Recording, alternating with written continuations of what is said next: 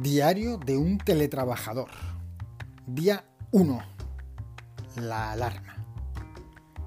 31 de agosto de 2020. 9 y 27 de la mañana.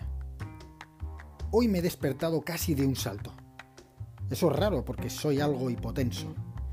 Esto es, mi cerebro parece el desierto del coyote y el correcaminos durante unos 15 mins aprox después de despertarme, supuestamente. Hoy es mi primer día después de la vuelta de vacaciones, en las que básicamente no he ido a ningún sitio. Resulta que, por inercia, ayer puse la alarma pre-COVID, aquella en la que me despertaba a las seis y media like a champion.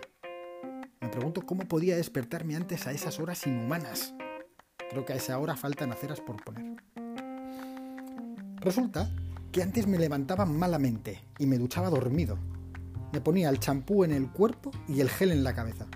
El cambio me salía mal, porque el champú me lo compraba caro y el gel barato.